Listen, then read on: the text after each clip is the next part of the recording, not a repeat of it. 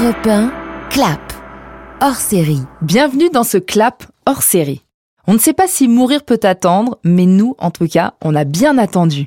Le tournage du 25e James Bond s'est achevé le 25 octobre 2019, mais il aura donc fallu patienter presque deux ans pour voir enfin sur les écrans cet ultime épisode qui clôt donc le cycle Daniel Craig. Ça méritait bien un petit podcast, non? Non. Bond, James Bond. Profession, agent secret. Particularité, il possède un permis de tuer et il n'a pas l'intention de mourir. Dès que son secret remontera à la surface, ça te tuera à coup sûr. Daniel Craig, Léa Seydoux, Rami Malek. Mourir peut attendre. L'événement arrive enfin le 6 octobre au cinéma. Son nom est Craig, Daniel Craig. En cinq films, il a redéfini le mythe et redessiné les contours de l'espion le plus célèbre de la planète. Et je peux vous l'assurer, Bond ne sera plus jamais comme avant. James, le destin nous réunit à nouveau.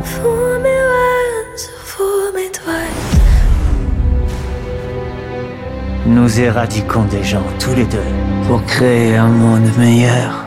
There's just no time to die. James Bond. My name's Bond. James Bond. My name is Bond. James Bond. Name's Bond. James Bond. Je m'appelle Bond. James Bond. Son nom est Craig, Daniel Craig. Hors série Clap Europe 1. Laurie Choleva.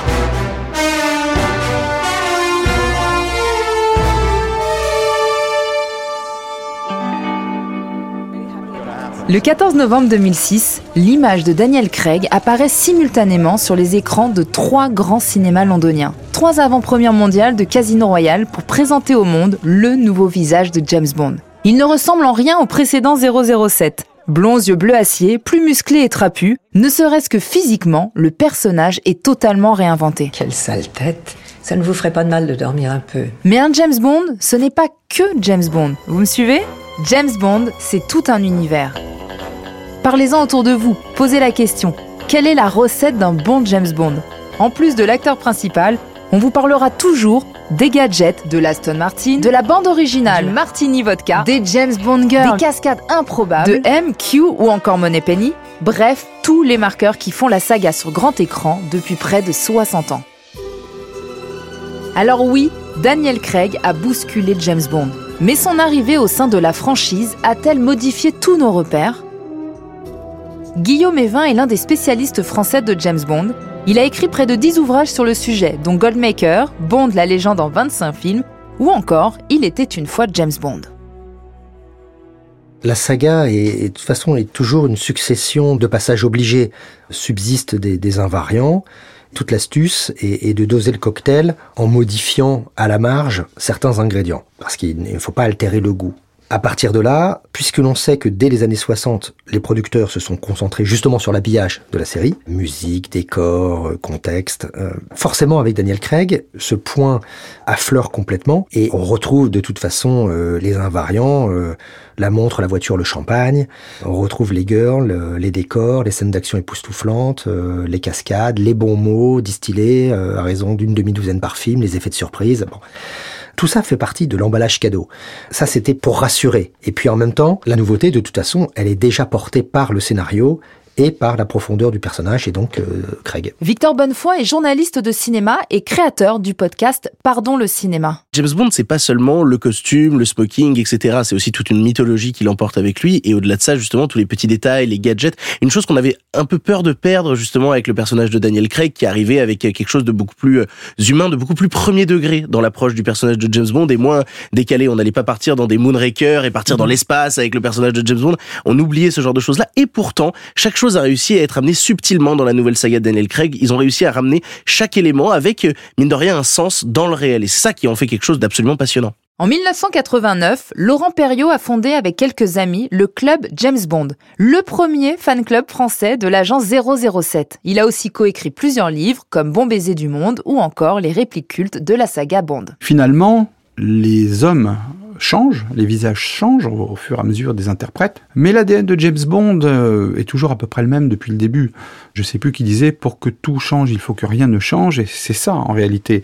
Bond change de visage, certains traits curseurs du personnage sont poussés un peu plus en fonction de qui l'interprète.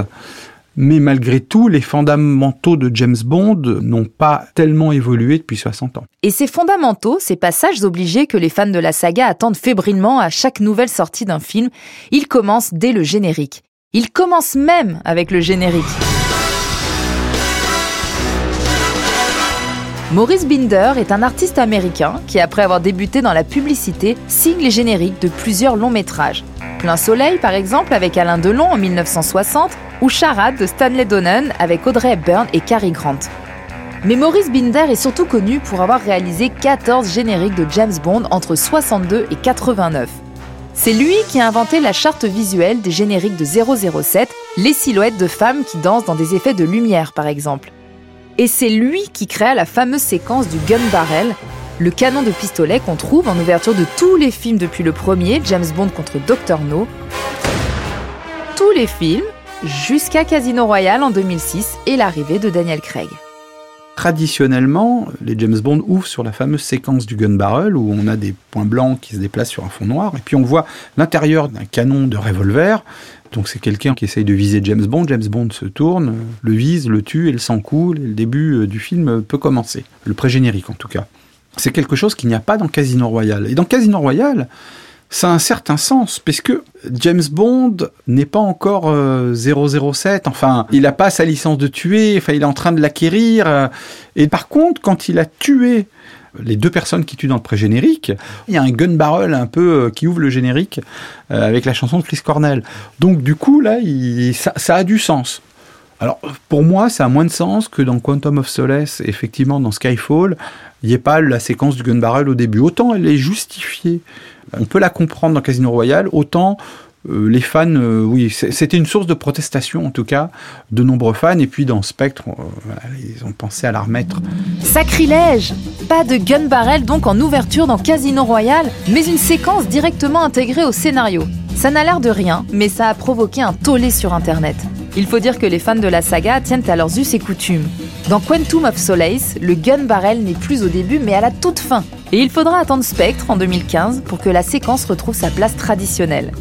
Alors même sur la forme, le cycle Daniel Craig aura donc bousculé les habitudes des amateurs de Bond.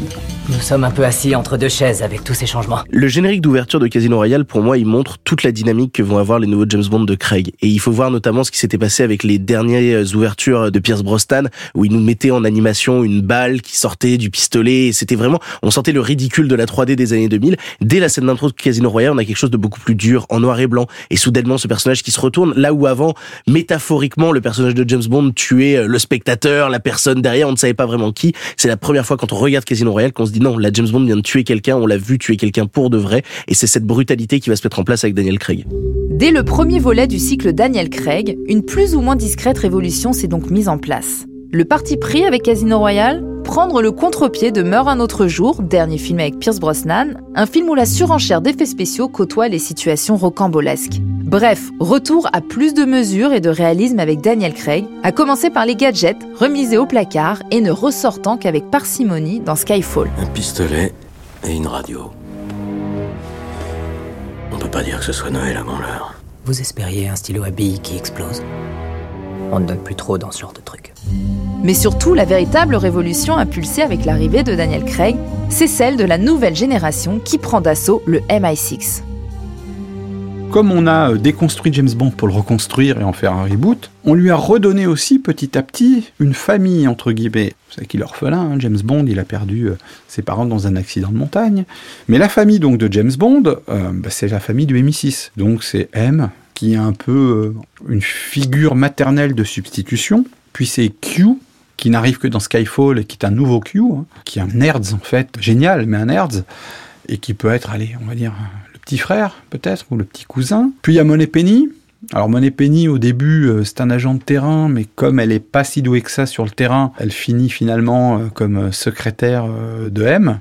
Et là, effectivement, on est revenu à la structure classique du MI6, du bureau de James Bond. On a reconstitué une famille à James Bond sous l'ère Daniel Craig, puisque, bah oui, dans Casino Royale, elle était quasiment absente et qu'elle s'est reconstituée au, fur et à mesure des films. Mais c'est intéressant parce que là, euh, les producteurs et les scénaristes ont joué effectivement sur cette ambivalence, c'est-à-dire d'un côté Bond qui est orphelin et qui s'est trouvé une forme de famille de substitution au sein du MI6.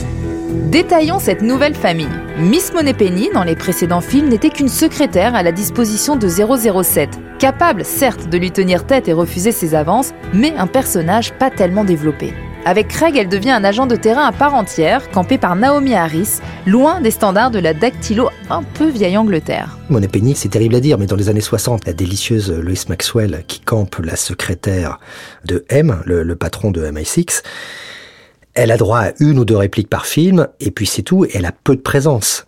Et puis c'est vrai qu'avec Skyfall, il y a ce reboot où en fait on réintroduit le personnage de Moneypenny, très savoureux. Pendant tout le film, on la voit sur le terrain, et puis ce n'est qu'à la fin, lorsqu'elle se présente officiellement dans la scène finale, où on comprend euh, qu'elle s'appelle Eve Moneypenny. Et là, on est scotché parce que ça, c'est une gourmandise pour Mondophile. Et en fait, on comprend comment tous les personnages se sont reconstruits. Écoutez, pourriez-vous faire en douce une petite enquête pour mon compte? Vous voulez que je sois votre taupe? Et qu'est-ce qui vous dit que vous pouvez vous fier à moi? Mon instinct. Tous les fans de gadgets de Bond connaissent Q, un vieux militaire un peu grincheux sur les bords qui fournit James Bond en gadgets eh bien, il faut dire qu'aujourd'hui, Q a bien changé. La série a eu l'intelligence finalement de prendre le contre-pied exact du Q d'avant. On avait un, un, vieux monsieur qui était assez paternaliste envers Bond, et là, inversion du rapport, du relationnel entre les deux. Finalement, c'est un geek, un nerd, qui se vante de faire plus de dégâts en pyjama euh, avec son premier Earl Grey que Bond sur le terrain en un an. Et en fait, ça fonctionne très bien. Et cette fois, c'est Bond qui est dans le rôle presque du, pas du père, mais, mais c'est lui l'ancien qui risque d'être un petit peu euh, décalé. Je suis votre nouveau quartier maître. Vous plaisantez, j'espère. Parce que je ne porte pas de blouse. Parce que vous êtes encore boutonneux. Finalement, seule M, la chef du MI6, incarnée par Judy Dench, fera le lien entre l'ancienne époque de Bond et ce nouveau cycle. Son personnage d'ailleurs n'a jamais cessé de prendre de l'importance au cours de cette saga Craig. Tant que ce service se trouve sous mes ordres, c'est moi qui décide qui part en mission. Finalement, Bond, on a un noyau dur avec un héros et puis autour gravitent toute une série de personnages récurrents qui reviennent d'un épisode à l'autre avec leurs caractéristiques propres et qui évoluent mais pas tant que ça. Et donc là, avec Skyfall, eh bien, on a un reboot intégral de tous les personnages, toute la structure. Et c'est les éléments d'une série au cinéma. Autre révolution chez 007, les cinq films se suivent et font tous partie d'un long récit interconnecté. La première scène de Quantum of Solace se situe une heure après la scène finale de Casino Royale. C'est la première fois que les scénaristes décident de réaliser une suite directe à un précédent film. Et les cinq films période Daniel Craig adoptent donc un véritable esprit série comme pour mieux coller aux standards de la fiction actuelle. À l'époque des Sean Connery, des Roger Moore, des Pierce Brosnan, c'était ce qu'on appelle des stand-alone movies. Il pouvait y avoir une petite référence sur une aventure précédente, mais qui respectait la chronologie. Là, ce sont des histoires qui se suivent depuis Casino Royale, même si au début, quand ils ont fait le reboot de Casino Royale, ils s'imaginaient pas qu'ils allaient en faire des histoires euh, à tiroir. Il y a une forme de classicisme, il y a une forme de conservatisme chez certains fans de James Bond et c'est vrai que l'ère Daniel Craig a chamboulé pas mal de choses. Ils sont tous chamboulés, les fans. Quand on vous disait qu'après Daniel Craig, James Bond ne serait plus jamais comme avant. Je vous félicite, vous aviez raison. Alors bien sûr, il reste quelques invariants bondiens qui ont été plus ou moins bousculés par Daniel Craig et dont on n'a pas parlé. À commencer par les James Bond Girls, bien sûr. Quand part le prochain vol pour Londres? Demain matin. Mais alors on a toute la nuit. Vaste sujet, n'est-ce pas, qu'on abordera d'ailleurs dans un prochain épisode. En attendant, dans le prochain numéro de ce podcast, retour à Bond. Un Bond plus profond, plus torturé et plus humain aussi. Et là encore, Daniel Craig n'est pas étranger à cette nouvelle direction. À très vite.